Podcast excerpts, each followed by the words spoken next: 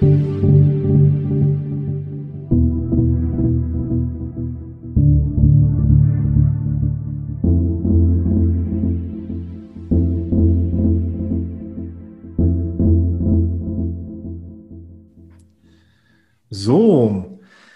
willkommen zur ersten richtigen Folge Frag dein Management. Nach dem Alpha- und Beta-Test, die auch schon teilweise online gegangen sind, nun die erste Folge als Original, mal wieder mit mir, Alexander Blunk, und aus Magdeburg zugeschaltet Gregor Vollmer. Eure beiden Verfechter eurer Stimme, wenn es darum geht, mal die wichtigen Hintermänner hinter der Verwaltung von Geld kennenlernen zu dürfen. Bevor ich jetzt noch zu viele Worte verliere, vielleicht einmal Gregor, wen haben wir denn heute zu uns eingeladen? Ja, erstmal von mir auch ein herzliches Willkommen an dieser Stelle. Wir haben uns heute etwas Besonderes überlegt. Ich glaube, in der heutigen Phase ist das Thema Corona sehr up-to-date. Also haben wir unser Investmenthaus gesucht, das einen Fonds in diesem Bereich International Healthcare aufgelegt hat. Und da begrüßen wir heute den Markus Nowak als äh, unser, unseren Interviewgast an der Stelle. Das mal Hallo in die Runde. Grüße gehen raus. Sag mal, Markus, erste Frage direkt von Anfang an. Wo sitzt du, wer bist du und von welchem Haus kommst du eigentlich genau? Also ich sitze jetzt nicht in New York, auch wenn, wenn das so den Anschein hat, aber das hat schon seinen Grund, warum wir hier hinten die Christbaumkugel in New York mit eingeblendet haben. Ich bin seit mittlerweile drei Jahren äh, bei Alliance Bernstein. Äh, Alliance Bernstein ist ein US-amerikanisches Haus und hatte, muss man sagen, hatte seinen Sitz bis 2019 hier in New York, praktisch zwei Querstraßen um die Ecke. Äh, hinter mir sieht man so ein Teil der Radio Music Hall. Und äh, das heißt, wir sind hier mitten in, in Manhattan, zwei Querstraßen unterhalb des Central Parks. Mittlerweile ist die Zentrale in Nashville in Tennessee, aber äh, das Bürogebäude ist weiterhin äh, durch uns belegt, denn Fondsmanager, Analysten, Researcher sind und bleiben weiterhin in, in New York tätig. Wie gesagt, ich bin seit drei Jahren jetzt innerhalb des Hauses tätig und äh, ja, eben nicht erst seit drei Jahren in der Branche, sondern ich muss gerade rechnen. Jetzt wird es das 35. Jahr. Oh Gott. Ja, ja, ist schon eine, schon eine Ecke, schon eine Ecke her. Ja, wir haben ja. uns ja heute die geballte Kompetenz mit ins Boot geholt. Ja, naja, man kommt schon ein bisschen rum in, in, den, in den Jahren. Also ich äh, kenne das ein oder andere angelsächsische Unternehmen, ähm, war ein paar Jahre bei JP Morgan äh, tätig, auch US-amerikanisches Haus, dann bei Standard Life Investments als schottisches Unternehmen. Bei das Scandia allerdings auf der Investmentseite, die ja dann einen schwedischen Hintergrund haben, aber dann ja auch äh, von Südafrikanern damals übernommen wurden von Old Mutual. Bin aber eigentlich gelernter Banker, war also 15 Jahre im, im Bankenbereich, habe dort auch mal ein Studium gemacht und äh, also von der Historie Bank, so ein bisschen Versicherung, aber viel und immer Investment. Gab es da so einen Schlüsselmoment, wo du gesagt hast, also Bankverkäufer ist bei mir jetzt im Kopf so am Scheiter sein äh, beim, beim Endkunden irgendwie? Gab es da so einen Schlüsselmoment, eine Gelegenheit, die sich da ergeben hat, dass du in diese Investmentschiene reingekommen bist? Also so, ich war ja insgesamt 15 Jahre im, im, im, im Bereich der Genossenschaften tätig und einfach von, ich meine, das ist jetzt so eine Weile her, damals gab es ja noch keine Bachelorstudiengänge wie heute oder Master. Ähm, man hat damals noch schön auf Diplom gemacht, also ich bin auch diplomierter Bankbetriebswirt ähm, und das hat man eigentlich damals, ich komme aus dem Genossenschaftsbereich, parallel gemacht zu der, zu der klassischen Fortbildung. Das war dann immer blockweise äh, erst an der Landesschule, dann an der Bundesakademie in Montabaur. Das liegt dann zwischen äh, Koblenz und, und Köln. Das war im Endeffekt die, die Management-Fortbildung, war dann auch in der erweiterten Geschäftsleitung bis 2001. Und im Genossenschaftsbereich hatten wir damals so eine Phase, die sehr, sehr stark durch Konzentration geprägt war. Also ich hatte allein fünf Fusionen mitgemacht, in damals noch relativ zarten Alter. Ich war dann also bei äh, acht Vorständen und 15 Prokuristen aus diesen ganzen Fusionen äh, eben dann mit dem deutlich jüngsten Alter ganz hinten in der Schlange. Und weil ja die Frage von dir war, gab es eine Initialzündung? Wenn du so ganz hinten in der Schlange stehst und du weißt, wie lange das noch dauert, weil du ja weißt, wie alt die vor dir sind. Und ich damals schon äh, im Prüfungskomitee war ähm, auf der äh, Regionalschule und habe damals schon die, die äh, Investmentspezialisten geprüft. Das war, ich sag mal, so die Initialzündung und die kam dann eigentlich beim Fondskongress vor naja, fast 20 Jahren, äh, um dann im Endeffekt den, den Schritt rauszumachen ins Asset Management. Das ist ziemlich stark, wenn man der so zuhört, auch wie du so deine Geschichte dort beschreibst, ist es ja nicht ein linearer Weg. Vielleicht einmal für unsere Zuhörerinnen und Zuhörer, welche Voraussetzungen muss man denn mitbringen oder musstest du mitbringen, überhaupt, um Teil eines Fondsmanagements zu werden? Und wie bist du letztendlich bei AB International angekommen, beziehungsweise was sind denn ja auch jetzt vielleicht deine Aufgaben? Der, der, Spruch, der gilt natürlich schon, man lernt nie aus. also man bringt einiges mit. Also wenn, wenn ich mal unser, unser Team mal kurz beschreiben kann, wie wir äh, vielleicht so ein bisschen generell aufgestellt sind.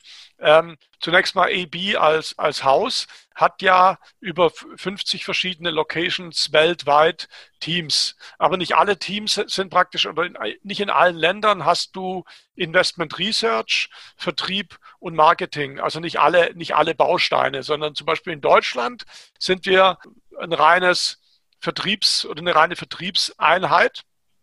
Das heißt, wir bestehen in Deutschland aus dem institutionellen Team, einem Retail-Team plus den Marketing-Kollegen, wobei Deutschland so nicht ganz richtig ist, denn wir, also wir haben unseren Sitz in München und steuern aus München raus ähm, Deutschland und Österreich. Dann haben wir ein separates Büro in Zürich mit sechs Mitarbeitern, die auch zu uns mitgehören. Das heißt, die werden von uns mitgesteuert. Und der Bereich Mittelosteuropa gehört auch noch mit dazu, dann über die, über die größeren Accounts. Das erstmal zur Aufstellung. Das heißt, wir sind jetzt ein, ein reines Vertriebsteam, sind jetzt zwar selber in unserer Funktion nicht im Asset Management tätig, wir sind aber alle im Endeffekt, kommen alle aus dem Bereich, äh, im Regelfall Bank, haben äh, entweder dann ein, ein Diplomstudium gemacht oder Bachelor- bzw. Master, Masterstudiengänge und haben dann eben separate Zusatzqualifikationen gemacht. Ich selber über die äh, Frankfurt School of Finance, den zertifizierten Fondsmanager vor ein paar Jahren. Und dann kommen eben halt einzelne weitere Bausteine, ähm, die vielleicht für, für die heutigen Themen wichtig sind. Ich habe bereits 2004 den zertifizierten Nachhaltigkeitsspezialisten gemacht über den, damals noch übers Eco, ähm, über den Eco-Reporter. Und so hat man dann eben so im Rahmen von kleineren Zertifikatsstudiengängen oder Lehrgängen eben das angereichert auf der, auf der reinen Asset Management Schiene. So setzt sich auch unser Team zusammen. Wir haben, wir haben auch in der Tat in unserem Team Leute, die dann schon auf der reinen Asset Management Schiene waren, das heißt selber Portfolien verantwortet haben, aber jetzt wieder im, in Anführungsstrichen im Vertrieb sind. Wir selber haben einen relativ engen Draht zum Portfolio Management und zu den einzelnen Teams. Ich meine, wir reden hier über 400 Leute, die allein im, bei uns in, in unserem Haus mit dem äh, Fondsmanagement betreut sind, also als Researcher, Analyst oder verantwortlicher Portfolio-Manager. Das heißt, wir telefonieren einmal die Woche, also wir telefonieren heutzutage via Zoom, Aktienseite, Rentenseite und sind da relativ in engen Austausch. Und ähm, ich mache es auch so, dass ich im Regelfall einmal pro Woche dann zu, zu weitergehenden Runden eingeladen wird. Healthcare ist ein, ein großes Thema. Da bin ich im Austausch mit Portfolio-Management, ebenso wie zu, zu anderen Themen. Da hat jeder im Team so ein bisschen die Rolle, ich sage mal, teilweise Pate zu sein zu bestimmten Themen, dort mit dem Fondsmanagement im direkten Austausch zu sein, das wieder im Kollegenkreis dann eben weiter zu transportieren. Also ich mache das für Healthcare, äh, für den Bereich Sustainability ein bisschen, Concentrated Portfolien und Low Wall. Auf der Aktienseite sind so meine Schwerpunkte, wo ich im Austausch mit den Kollegen bin. Sehr, sehr spannend. Da war jetzt sehr, sehr viel dabei. Also wir sind jetzt schon beim Hauptthema, so International Healthcare ist ja euer Flaggschiff, das wir auch hier in Deutschland mit anbieten können. Gibt es da was, wo ihr besonderen Wert auch legt, so was das Thema Ethik, Diversifikation, Ansätze, jetzt haben wir den Healthcare natürlich schon genannt, aber habt ihr auch andere Ansätze im Haus, die ihr da strikt verfolgt? Also Gerd, das Thema Responsible Investing oder Sustainability, ESG, wie man das alles nennen will, es gibt ja verschiedene Schattierungen in dem Bereich, spielt natürlich jetzt eine besondere Rolle. Aber es ist ganz interessant, weil wenn ich so ein bisschen zurückblicke, 15 Jahre, so 2004, 2005, wo, wo wir dann auch angefangen haben, oder ich persönlich mich mit dem Thema Nachhaltigkeit zu beschäftigen, war das natürlich ein Randthema. Weil damals habe ich gesagt, okay, das wird das kommende Thema sein, aber damals war es ein bis zwei Prozent des Fondsvolumens in Deutschland war in, in nachhaltigen Anlagen. Und es hat doch relativ lang gedauert, bis es gezündet hat. Und es ist eben schön zu sehen, dass auch ein US-Haus, was wir ja sind, auch ein US-Haus eben entsprechend nachhaltige Prinzipien hat, die sich bei uns eben über den gesamten Bereich drüber hinwegziehen. Also deswegen muss man das vielleicht so ein bisschen gesplittet sehen. Wir haben auf der einen Seite reine nachhaltige Produkte. Da ist ja klar, du hast dann bei nachhaltigen Produkten einen entsprechenden Fokus. Können wir aber gerne mal drauf kommen, wie wir da vorgehen. Aber generell haben wir im Portfolio-Prozess, das heißt die Frage, wie komme ich denn am Ende des Tages zu einem Portfolio mit 40, 50, 60 Titeln und fange an irgendwo mit einem Universum von 1000, 2000, 3000 Titeln. Also auf diesem Weg vom Universum ins eigentliche Portfolio, welche nachhaltigen, ethischen, sozialen Governance-Baustellen oder Prämissen hat denn ein Unternehmen? Und das hat AB schon immer. Das heißt, es ist schon immer im Portfolio-Prozess mit drin. Es gibt schon immer ein nachhaltiges Team. Natürlich aus Marketing-Gesichtspunkten geht man jetzt ganz anders drauf ein. Man schreibt es jetzt auf die Materialien mit drauf, man zeigt es in jeder Präsentation. Aber diese Ansätze, die gab es schon, schon immer. Und das ist auf der einen Seite der Schwerpunkt Integration und auf der anderen Seite Engagement. Also Integration heißt unter Umständen, dass für bestimmte Fonds oder Anlagelösungen, jetzt mal, wenn wir mal die, die ESG-Kriterien nehmen, einfach bestimmte Ausschlusskriterien gelten für bestimmte Produkte. Das heißt, wir gehen mal in, in, in, den Bereich äh, konzentrierte Aktienprodukte rein. Das sind also keine nachhaltigen Produkte. Da reden wir über Large Cap Aktienprodukte, äh, also weltweit geht in Large Cap rein, hat aber, obwohl es kein nachhaltiges Produkt ist, innerhalb des Portfolioprozesses klare Ausschlusskriterien. Heißt ähm, zum Beispiel, wir investieren nicht in kontroverse Waffen, wir äh, investieren nicht in Alkohol, nicht in Tabak, nicht in fossile Brennstoffe beispielsweise. Das sind klare Ausschlusskriterien bei einem Fonds, den es beispielsweise schon mittlerweile 15 Jahre gibt, das US-Produkt jetzt 35 Jahre mittlerweile. Das ist Integration, das heißt Integration von Ausschlusskriterien oder ähm, Risikokennziffern, die eben, da können wir vielleicht bei Healthcare noch, noch mal drauf eingehen, Risiken, die aus ESG entstehen können für ein Unternehmen. Der zweite Punkt ist Engagement. Engagement heißt immer die Frage, wie können wir als Unternehmen den Einfluss nehmen auf die Politik einer Aktiengesellschaft. Engagement betreiben wir, indem wir beispielsweise mit CEOs, CIOs und sonstigen Verantwortlichen der jeweiligen Abteilungen in den Unternehmen sprechen. Also dann, also sprechen heißt, wir reden natürlich dann Tacheles. Also auch wenn Apple ins Haus kommt oder wir gehen zu Apple, dann wird natürlich auch darüber gesprochen, jetzt mal als Beispiel, wie sind denn Produktionsbedingungen? Wie sieht's, also wenn man im Nachhaltigkeitsbereich auch mal reingeht, von der grünen Seite, wie, äh, wo kommt dann der Rohstoff für die Batterien beispielsweise her? Also mal um nur mal zu gucken, das ist die eine Richtung.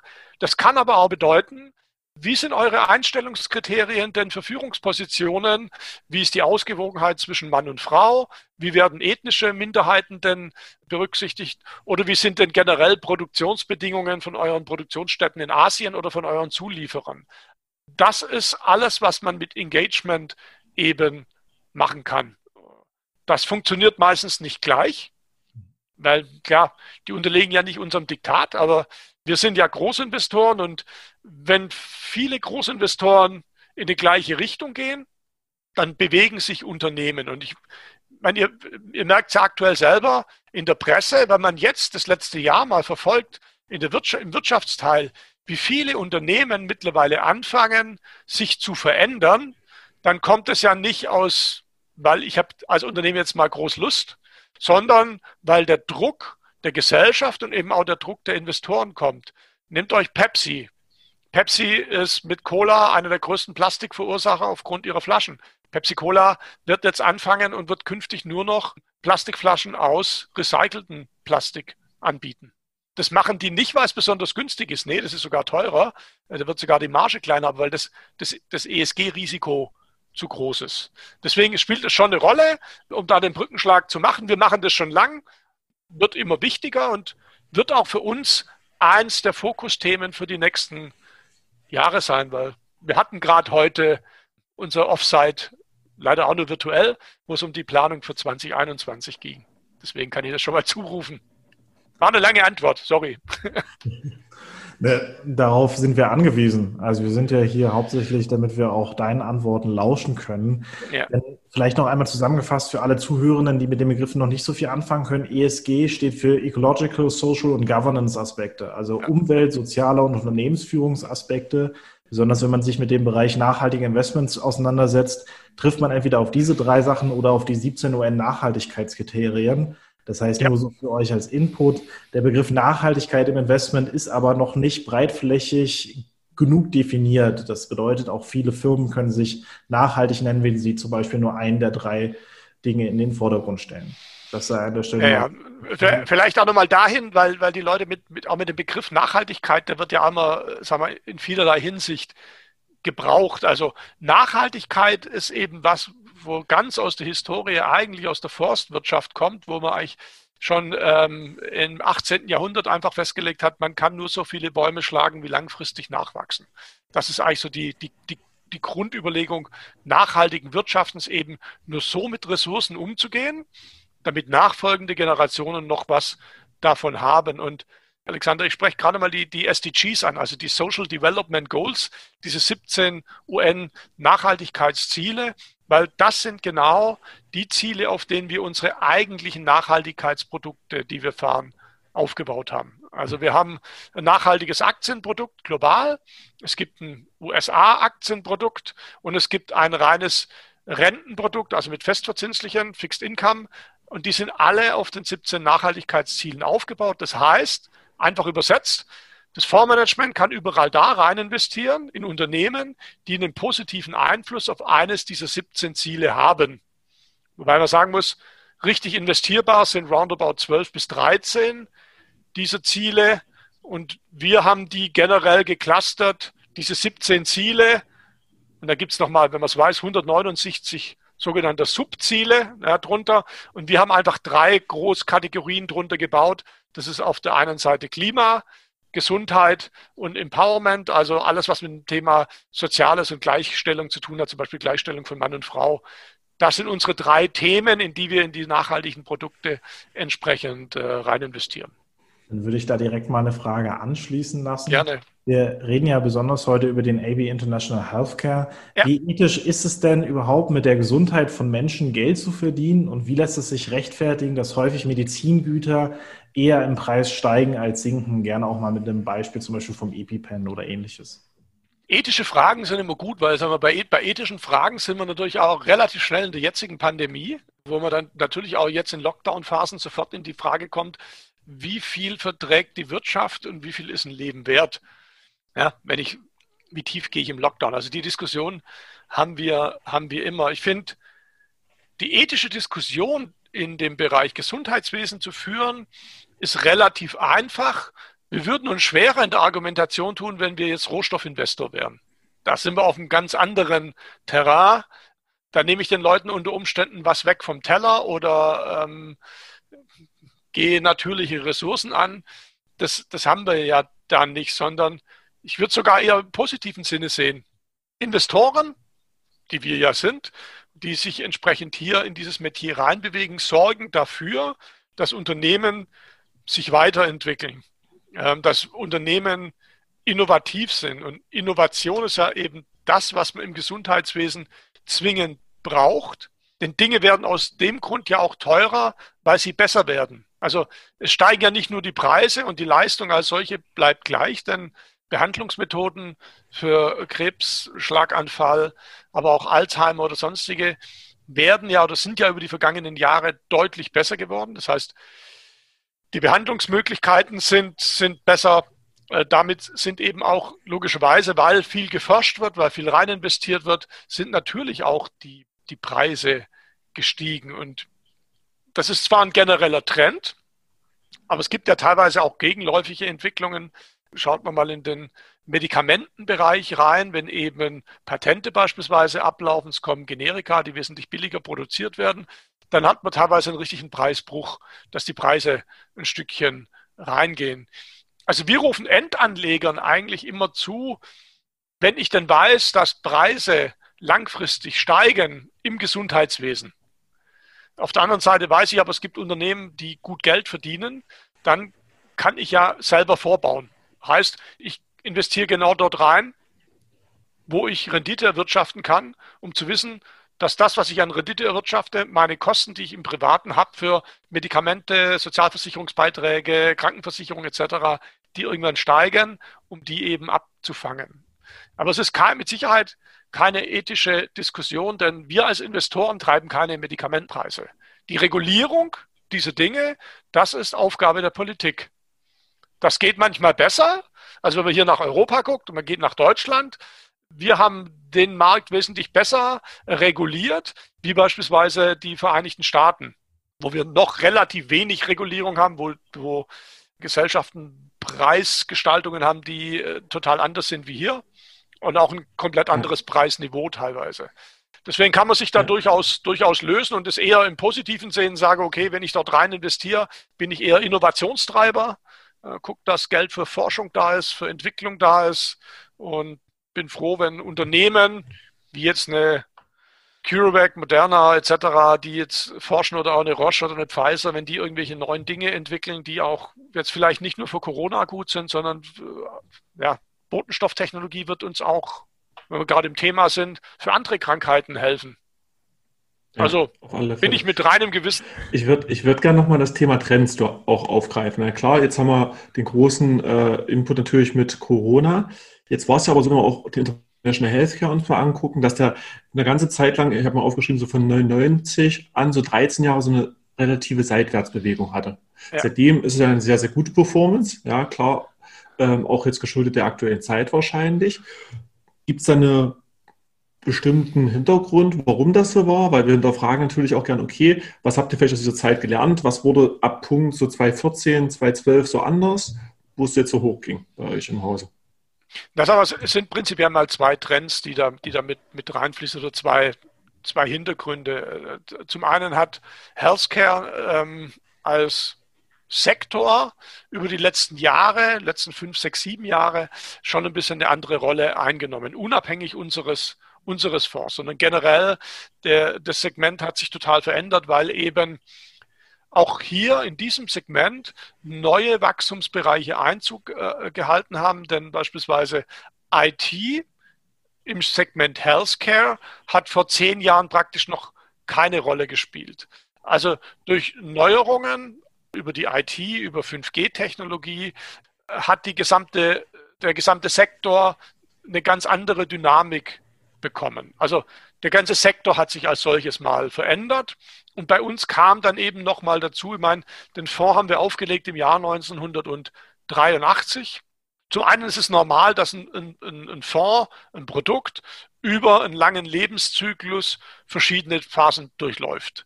Also es wird immer mal wieder sein, dass auch die Top-Performer, die wir jetzt sehen, vielleicht in drei, vier, fünf Jahren irgendwann mal eine kleine Schwächephase bekommen. Das muss nicht zwingend sein, weil die was falsch machen, sondern weil die eine bestimmte Meinung haben ja, und diese Meinung auch vertreten und vielleicht auch mal ein halbes oder dreiviertel Jahr mit bestimmten Meinungen, Ideen, Wetten vielleicht zu früh dran waren. Also eine Timingfrage, dann hat man eine gewisse Unterperformance, weil man vielleicht erkennt, sage ich mal, ein Titel XY ist, ist äh, unterbewertet, den kauft man rein und es dauert dann halt vielleicht ein halbes Jahr länger, bis der Markt auch mitkriegt, der ist unterbewertet oder bis die Meldungen rauskommen. Also solche, solche Phasen haben wir immer wieder. Also das ist normal und der, der, zweite Teil, was ich eben meinte, wir haben einen Fondsmanagerwechsel gehabt im Jahr 2013. Das heißt, die beiden Fondsmanager jetzt, Winnie, Winnie, äh, Winnie Tapper als Fondsmanager und John Fogerty, die sind eben dann 2013 zusammengekommen, haben seit 2015 dann eben auch die volle Verantwortung. Und das ist eben ein weiterer Effekt, den wir eben sehen oder den man oftmals halt sieht. Ja, es ist viel Teamleistung, aber es hängt dann doch schon ein bisschen was, äh, wer steht ganz vorne dran. Also das darf man nicht unterschätzen bei allem Teamgedanken den wir haben. Und wir sind ein sehr teamorientiertes Haus. Aber man merkt eben schon, es, es werden gewisse neue Schwerpunkte gefahren. Die beiden Kollegen waren dann halt auch eher auf dem Trip noch ein bisschen breiter zu gehen, auch obwohl wir zunächst immer auf den Bereich der Bilanz gucken und dann in die Forschung reingehen, zu sagen, okay, wo sind denn interessante Wachstumsfelder? Was ist denn so langfristig denkbar? Und klar reden wir heute logischerweise auch jetzt schon über die Phase, was kommt denn nach Corona? Mhm. Also wir müssen ja immer vorausdenken. Und ich hatte letzt, letzte Woche ein Telefonat oder eine Runde, wo wir im, wir aus, also ich mit Kollegen aus dem Produktmanagement für, für Healthcare, die dort zuständig sind, so philosophiert haben, wie ist denn die Ausrichtung so Mitte 2021 und dann die Folgezeit, wo, wo sind denn so Schwerpunkte zu legen und einer der Schwerpunkte nach Corona wird schon IT-Healthcare sein. Weil da sind viele, viele Wachstumsfelder, viele Unternehmen, die man noch nicht berücksichtigt hat. Und das sind eben, eben Dinge, wo wir die letzten Jahre wesentlich dynamischer geworden sind beim Fonds. Ein neues Team. Und das trägt eben dann auch dazu bei, dass Performance sich verändert. In dem Fall dann eben zum Guten. Auch da war jetzt wieder ein sehr langer Zeitraum mit drin für die Zukunft. Würde ich gleich nochmal zurückkommen, vielleicht auf das Hier und Jetzt. Wir hatten ja schon mal die Möglichkeit, im Vornherein zu sprechen. Da haben wir auch um das Wettrennen um den Impfstoff gesprochen gehabt. Das ist jetzt ein paar Wochen her, noch vor den Durchbrüchen. Habt ihr eigentlich gezielt kurzfristig Aktienpositionen in beteiligten Unternehmen aufgestockt oder wie seid ihr da grundsätzlich aufgestellt von der Strategie? Also vom, vom Grundprinzip haben wir die Titel drin, nicht wegen Corona, sondern im Regelfall trotz Corona.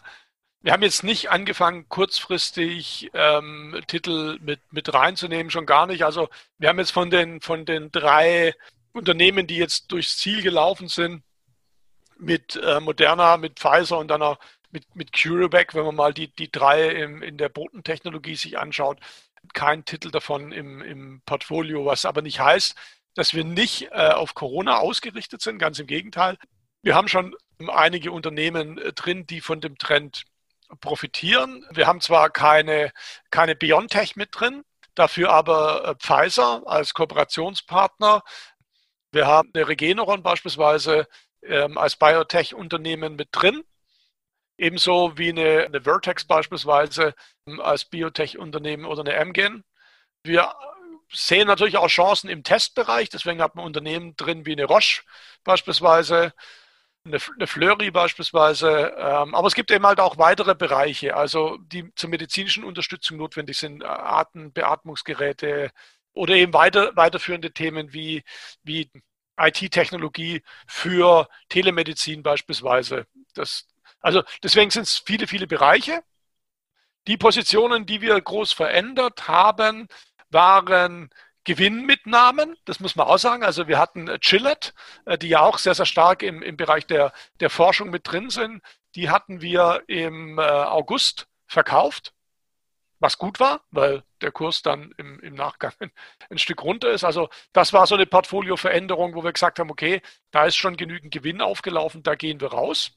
Und ähm, der, der Grund, warum wir da nicht investiert sind bei den Frontrunnern, ist, dass wir vom Prinzip aus Unternehmen, die noch keine äh, Medikamente in der Zulassung haben, und das ist ja bei CureVac beispielsweise oder auch bei BioNTech eben der Fall, dass wir solche Unternehmen eben noch nicht ins Portfolio reinnehmen. Also wir sind da eher der etwas konservativere Vertreter.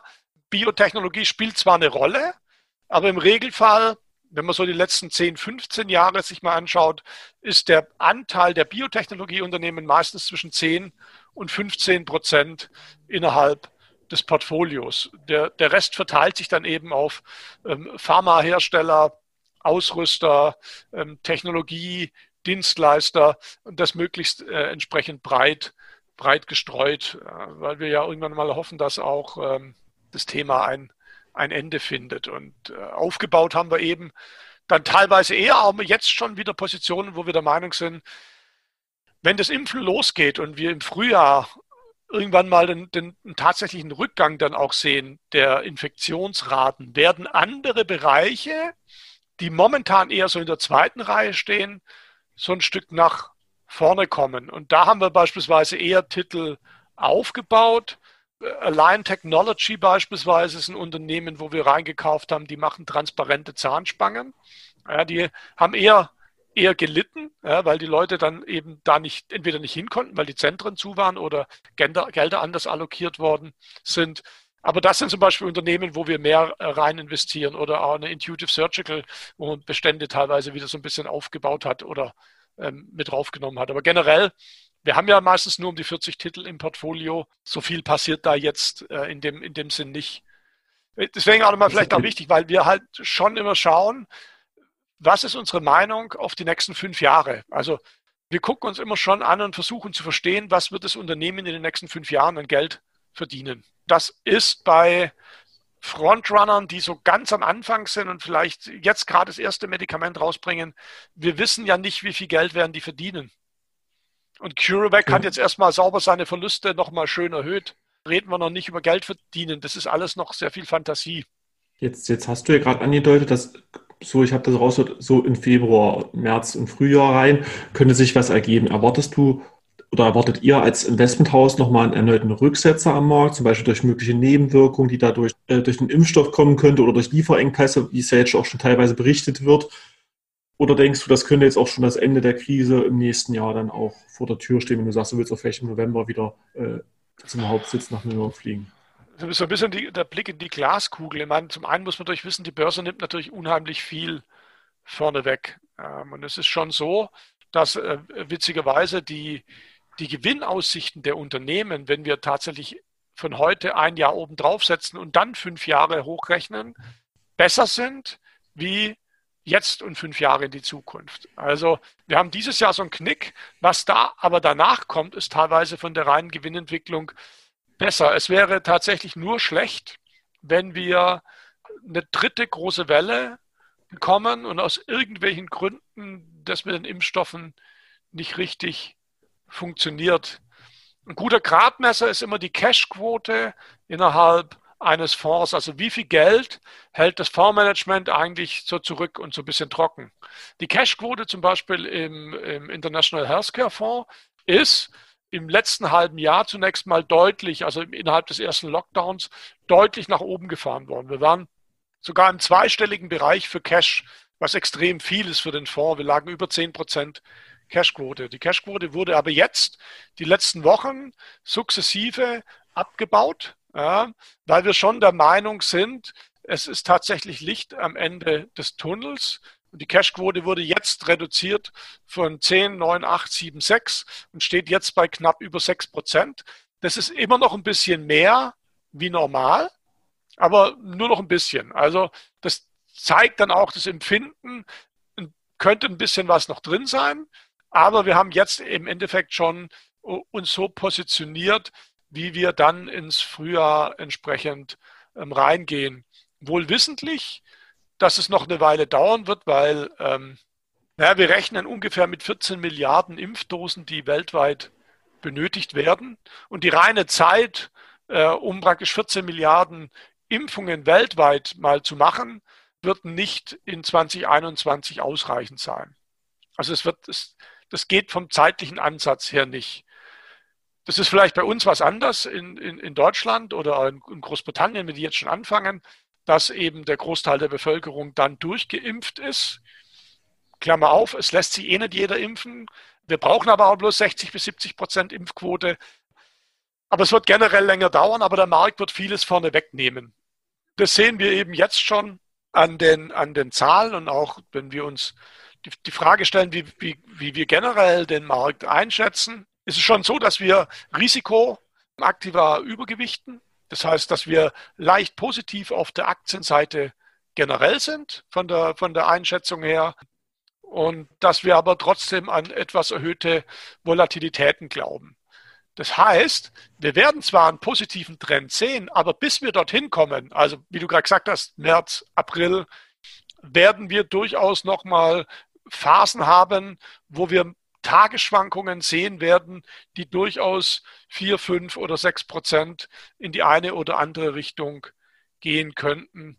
Denn wir haben ja nicht nur Corona, wir haben ja auch immer noch nicht vereidigten Präsidenten in den Vereinigten Staaten. Ja, das wird uns auch noch so ein bisschen umtreiben. Wir haben den Brexit, der, der entsprechend noch da ist. Wir haben eine Verschuldungssituation der europäischen Banken. Also es gibt schon genügend Baustellen, die eine höhere Volatilität am Markt für die nächste Zeit rechtfertigen. Zumindest höher wie momentan. Vielleicht einmal für alle Zuhörenden. Volatilität ist auch mit Schwankungen und Standardabweichungen quasi vom genau. Gleichzusetzen, nur für den Begriff einmal. Wenn wir da mal reingehen, du hattest gerade erwähnt mit der Wahl in den USA, dass da vieles noch nicht ganz geklärt ist. Jetzt haben wir in besonders den Bereichen, die der International Healthcare viel begleitet, eine ordentliche Stange an Unternehmen, die ihren Hauptsitz in den USA haben. Wie ist da momentan die Situation und auch Einschätzung? Haben sich die USA gesundheitlich dann ausgespielt? Betrifft das auch die Unternehmen, in die ihr direkt investieren geht? Ist das eher zu vernachlässigen? Für den Laien vielleicht, wenn man über 200.000 Infektionen pro Tag liest, wirkt das relativ kritisch für auch so ein großes Land. Ja, das ist nicht nur für einen Laien kritisch. Das ist natürlich ein generell ein, ein, kritisches Thema, aber das ist ein interessanter Punkt, über den wir immer philosophieren und ja, wir, haben, wir haben die Thematik speziell im, im Healthcare-Bereich, dass eben 70 Prozent roundabout der Unternehmen, die relevant sind für die Branche, ihren Sitz in den Vereinigten Staaten haben. Wir haben eine ähnliche Entwicklung im Technologiebereich. Ja, da haben wir auch einen relativ hohen Anteil an, an Unternehmen mit Sitz in den Vereinigten Staaten. Aber zunächst mal die, die generelle Sichtweise, die vielleicht mal ganz interessant ist. Wir stellen uns nämlich oftmals die Frage, also A, wo sitzt das Unternehmen?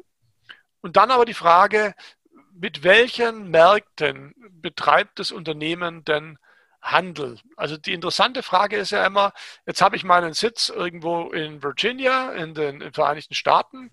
Mache ich denn den Großteil meines Umsatzes, meiner Erträge in den Vereinigten Staaten selber?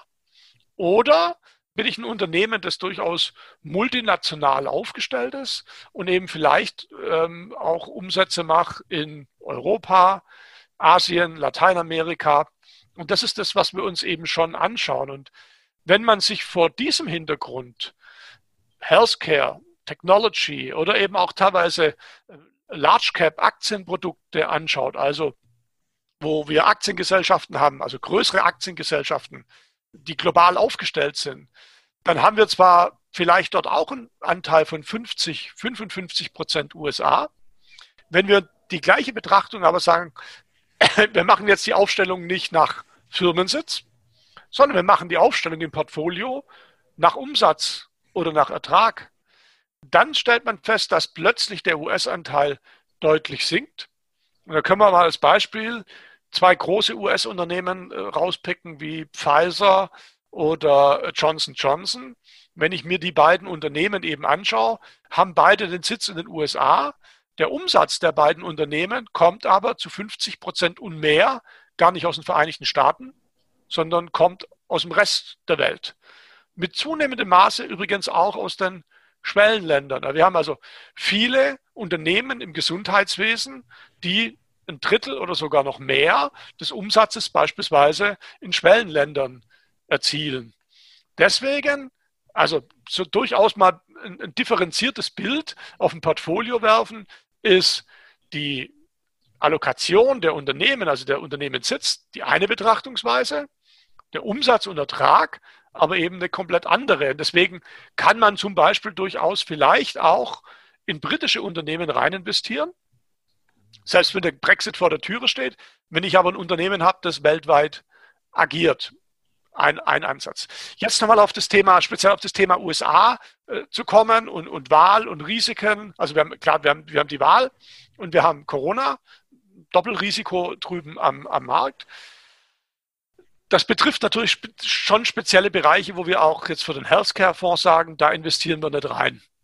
Also äh, wir haben zum Beispiel schon relativ frühzeitig gesagt und, und relativ weit weg vor der Wahl, dass ein Engagement beispielsweise in US-Krankenhäuser aktuell nicht angeraten ist, weil das Risiko vor der Wahl entsprechend groß war und dass, dass halt dort der Krankenhausbereich Du verdienst relativ wenig, hast aber entsprechend hohe Preise äh, und kommt relativ wenig Ertrag raus. Also für uns als Investor ziemlich uninteressant.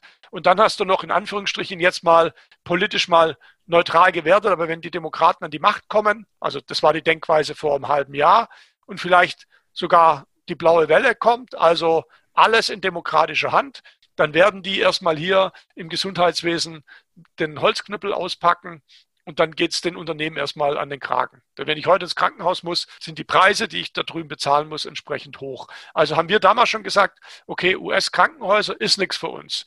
Wir haben auch bei den Pharmaunternehmen, die einen relativ starken Fokus aufs US-Geschäft haben, eher auf die Bremse getreten.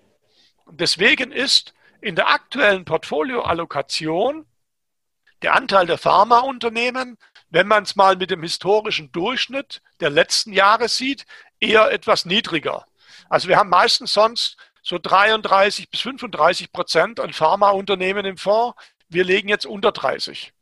Ja, das, und das sind eben äh, Ausflüsse, wo wir sagen, das hat man schon vor einem Jahr angefangen, wo man gesehen hat, okay, jetzt kommt die Wahl, dann kam Corona auf.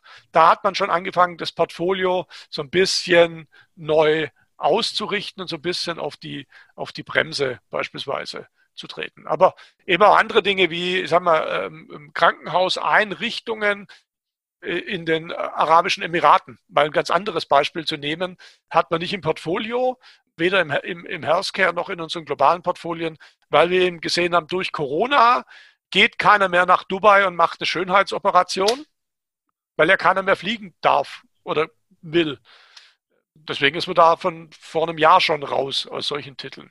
Das hat dann durchaus schon, schon Einfluss auf ein Portfolio. Ja. Du hast ja gerade das Thema Gesundheitssysteme schon sehr, sehr gut aufgegriffen.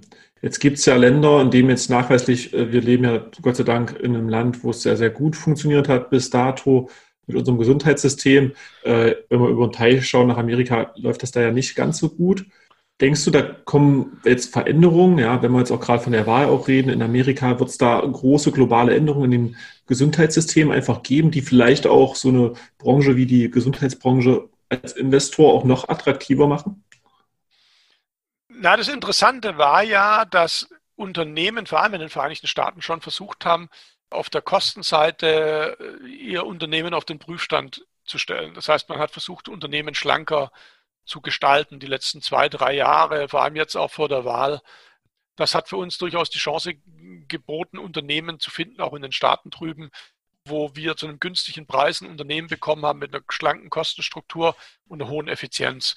Das muss man schon mal sagen, da hat es da hat's gute Möglichkeiten gegeben. Es hängt so ein bisschen davon ab, wie die Nachwahlen in Georgia ausgehen, um das mal ganz aktuell zu machen. Wir haben äh, also der muss ja mal sehen, die, die, die Gesetzgebung in den Vereinigten Staaten äh, hängt ja auch viel drüben, wie der äh, Repräsentantenhaus und der, der Senat eben besetzt werden. Und um die Frage zu beantworten, wir haben halt ein Dreigestirn, ähnlich wie in Köln. Du hast den Präsidenten, du hast das Repräsentantenhaus und du hast den Senat. Und aktuell ist es eben immer noch so, dass Stand heute es die Demokraten nicht geschafft haben, den Senat zurückzuerobern. Das heißt, momentan haben die äh, Republikaner noch die Mehrheit. Jetzt wird es aber spannend, da wir in Georgia Nachwahlen, Nachwahlen haben im Januar. Und da könnte es durchaus sein, dass aufgrund der aktuellen politischen Geschehnisse die zwei verbleibenden Sitze an die Demokraten gehen. Das möchte ich gar nicht ausschließen. Und dann Kamala Harris eben als Vizepräsidentin das Zünglein an der Waage ist bei Pattentscheidungen. Würde das so kommen, dann hätten die Demokraten in allen Kammern entsprechend die Mehrheit und könnte natürlich dann manche Sachen anders durchsetzen, wie wenn es eine gesplittete Regierung gäbe. Also ist der Status quo so, wie es jetzt ist? Demokratischer Präsident dann, demokratisches Repräsentantenhaus und republikanischer Senat, wird sich nicht allzu viel ändern. Das heißt, dann sehen wir, dann sehen wir keine großen Reglementierungen äh, im, im Pharmabereich und auch übrigens nicht so im Tech-Bereich. Man wird die großen Tech-Unternehmen dann nicht so an die Kandare nehmen, wenn die Wahl anders ausgeht dann war es gut von, generell gut von uns Unternehmen rauszusuchen, die jetzt schon auf die Kosten schauen, weil dann wird man durchaus viel, viel mehr machen im Bereich der, der Regulierung auf der Healthcare-Schiene, aber auch für die Regulierung im Tech-Bereich würde das ganz andere Dinge bedeuten. Nicht zwingend, dass man die großen Tech-Unternehmen zerschlägt, Das wird ja auch schon diskutiert, aber man wird denen wesentlich mehr auf die Finger gucken, äh, was die alles äh, an Beschränkungen bekommen werden, bis hin zu steuerlichen Themen, die dann mal interessant sind. Aber das wird sich im Januar so ein bisschen rauskristallisieren. Deswegen meinte ich, wir haben noch so viel politische Unwägbarkeiten die nächsten Wochen und das wird die Volatilität an den Märkten noch hochhalten. Ich glaube, auch Trump wird bis zum letzten Tag sagen, er hat nicht verloren, äh, auch darüber hinaus. Er wird es nicht eingestehen. Und vielleicht ist das ja schon der Auftakt für 2024. Dann danke schon mal an der Stelle für die großflächigen Einschätzungen. Da du gesagt hattest, so 20 Uhr hast du da wahrscheinlich einen harten Anschlag, würde ich jetzt noch einmal den Raum also. öffnen, dass wir noch so ein, zwei, drei Zuhörerinnen und Zuhörerfragen vielleicht mit aufnehmen können. Ihr da, die ihr live dabei seid, tippelt doch gerne eine kleine Nachricht rein. Währenddessen spiele ich mit dir einmal eine neue Kategorie, die wir eingeführt haben, während die anderen noch ihre Fragen formulieren. Und das ist Top oder Flop. Vielleicht in zwei Sätzen zu verschiedenen Sachen. Mal eine Kurzeinschätzung zu dir und den Märkten dort in der Richtung. Fangen wir mal ein mit Nummer eins. Vegane Ersatzprodukte. Wie siehst du das? Top, Top oder Flop? Oh, äh, momentan Flop, wenn ich mir die, die Börsenentwicklungen teilweise angucke. Langfristig vielleicht top. Dann haben wir als zweites Luftfahrt. Ähm, Im Privat, also im nicht kommerziellen Bereich, das heißt außerhalb der Logistik, Flop aktuell. Zum Transport, speziell für Impfstoffe etc. Top, da gilt es genau drauf zu gucken. Und als letztes Tesla.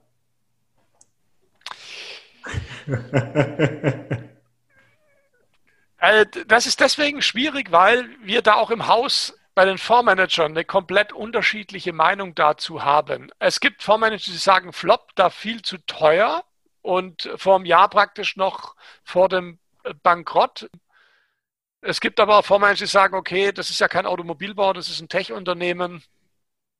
Ich sage mal langfristig, ganz langfristig eher Flop, weil es werden tendenziell Unternehmen kommen, die Zug um Zug den Vorsprung aufholen. Das wird kommen aber noch nicht, noch nicht gleich.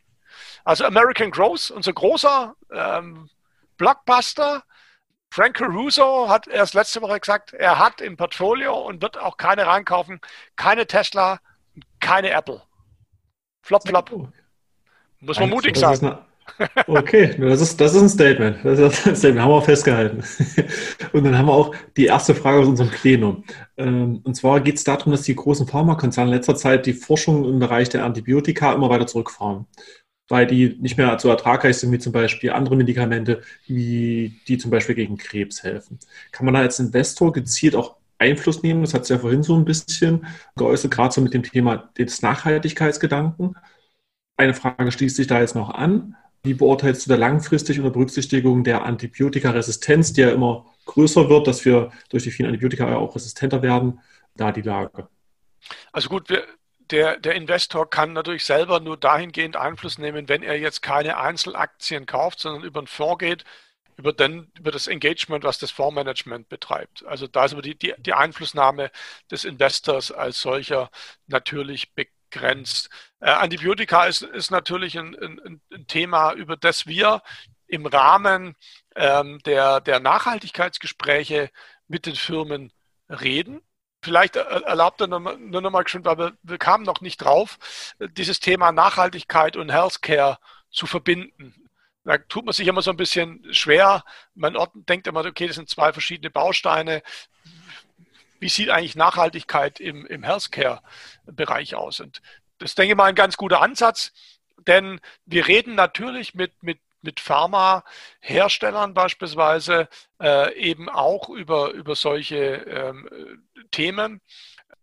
Aber das, das Feld ist relativ, das Feld ist relativ breit. Das heißt, im Pharmabereich ähm, sind Engagement-Themen, über die wir reden, die gehen von Rückrufen über Medikamente, weil entsprechende äh, Krankheiten aufgetreten sind, bis zu dem Bereich der, der Müllentsorgung im weitesten Sinne. Das heißt, Müllentsorgung im Pharmabereich, was passiert beispielsweise mit dem Bereich ähm, Abwasser, mit generell mit den, mit den Pharmaabfällen, wie werden die recycelt, wie hoch ist beispielsweise der Wasserverbrauch äh, inner, innerhalb der Firmen, wie findet die Verpackung der, der jeweiligen Medikamente beispielsweise statt, da ist Recycling ja ein schwieriges, ein schwieriges äh, Thema. Also wie kann ich da beispielsweise Ressourcen einsparen? Wie sind Arbeitsbedingungen, weil wir gerade im Pharmabereich ja viel in Schwellenländern produzieren. Das heißt, zu welchen Löhnen werden die, äh, werden die Leute dort ähm, beschäftigt? Wie sehen die Arbeitsbedingungen aus? Wie sind Sozialstandards beispielsweise? Das sind alles Bereiche, die wir uns im, im Engagement eben, eben anschauen. Und ähm, über, über dieses kann ich natürlich dann Einfluss nehmen auf Unternehmensentwicklungen. Und das sind da, ich habe es vorhin angesprochen, das sind da dann auch sogenannte Risikofaktoren. Und wenn wir dann feststellen bei der, bei der Unternehmensbewertung, ein Unternehmen hat relativ viele Risikofaktoren in diesem Bereich. Und diese Risikofaktoren lassen sich ja dann auch monetär umrechnen. Das heißt, die Frage, was was würde das denn ein Unternehmen am Ende des Tages kosten, wenn da was passiert, wenn es einen Rückruf gibt, wenn es einen Umweltskandal gibt. Das kann man alles monetär bewerten.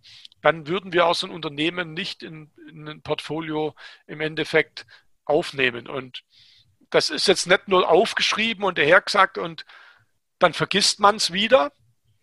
Denn bei uns ist es so, seit vielen, vielen Jahren gibt es für die Aktienseite, aber auch für den Bereich der festverzinslichen Wertpapiere zwei große Datenbanken, Inhouse-Datenbanken.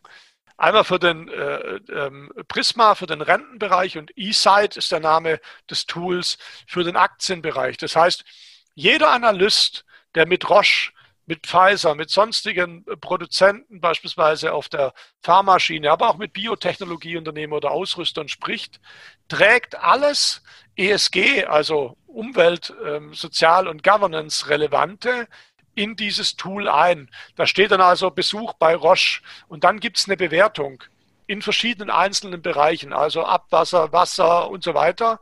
Das wird gescored, das kriegt eine Punktzahl am Ende des Tages hat jedes Unternehmen bei uns, auch für den Pharma- und ähm, Healthcare-Bereich, ein internes Rating. Wie nachhaltig oder nicht nachhaltig ist dieses Unternehmen? Werden bestimmte interne Grenzwerte überschritten, kommt das nicht in das Portfolio der am Ende ca. 40 Titel. Darauf kann sich der Kunde dann schon verlassen um da jetzt nochmal den, den, den Brückenschlag herzustellen, was heißt eigentlich Nachhaltigkeit im, im, im Healthcare-Segment? Vielen Dank da an der Stelle. Dann eine Sache hat uns noch erreicht per Nachricht. Ach, du bist ja beim Investmenthaus tätig. Hast du denn all deine Gelder selbst bei ja. AI angelegt? Oder? Danke, ich, ich, da habe ich mal was vorbereitet, wie der in der Fernsehküche. ja, eine, gute, eine, eine gute Frage. Also würde ich die Gelder nicht bei uns im Haus allokieren, zumindest Teile, wäre das relativ schlecht.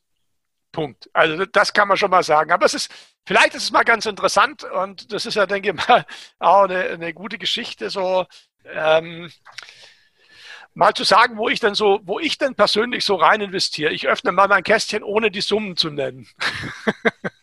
die lassen wir mal außen vor, aber damit ihr mal generell seht, ähm, ich habe es vom Prinzip für meine persönliche Anlage so gemacht, ich habe ein reines äh, Investment-Depot, kann ich ja sagen, das habe ich über die Ebase laufen, weil wir damals Mitarbeiterdepot dort hatten. Da habe ich meine, meine, äh, meine Fondsanlagen und ich habe über meine Hausbank, über die Sparkasse noch ein ganz normales Depot.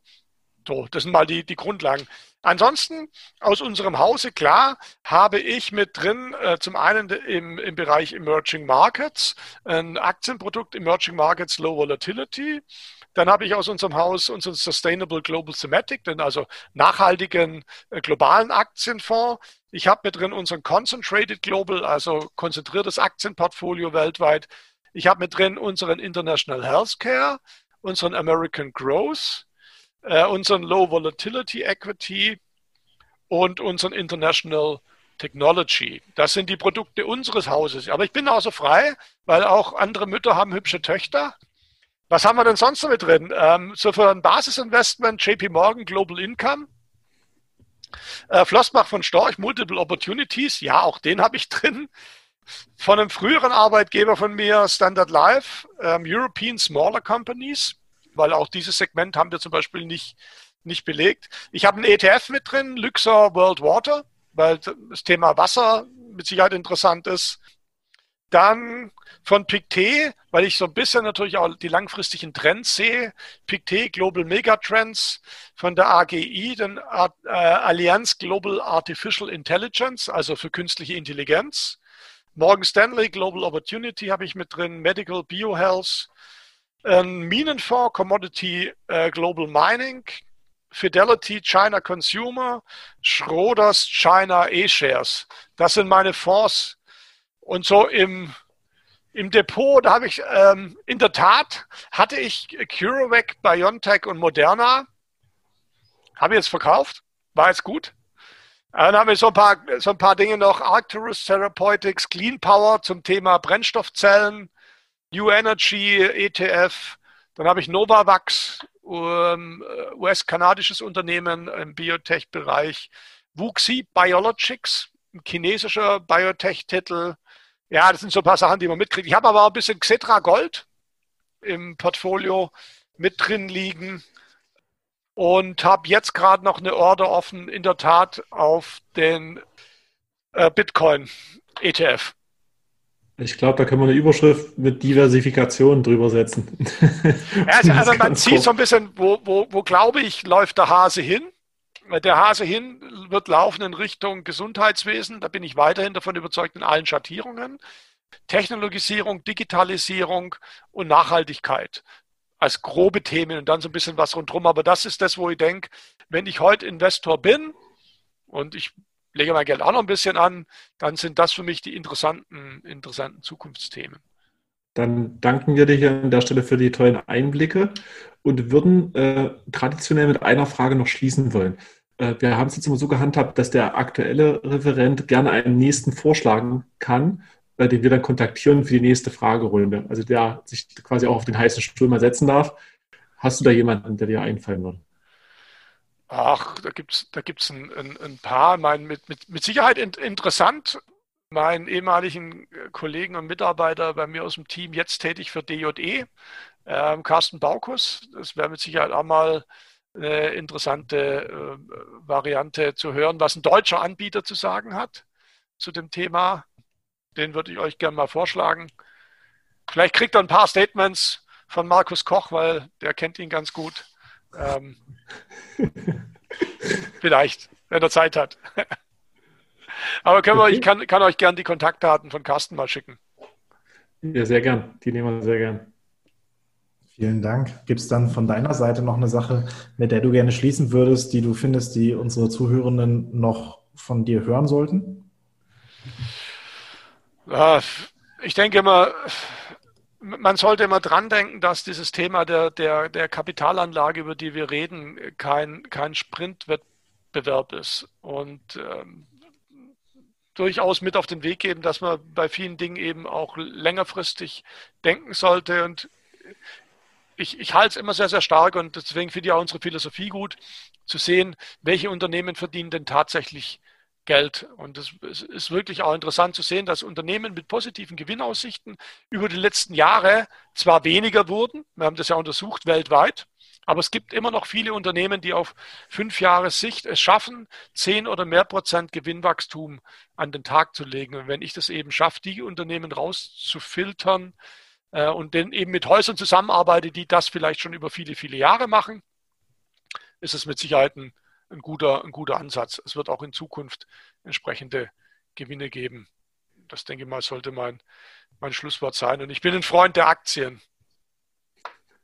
Nirgendwo anders. Danke für das wahnsinnig tolle Gespräch. Super. Genießt den Abend. Danke euch. Tschüss. Bis dahin. Markus, vielen Dank. thank you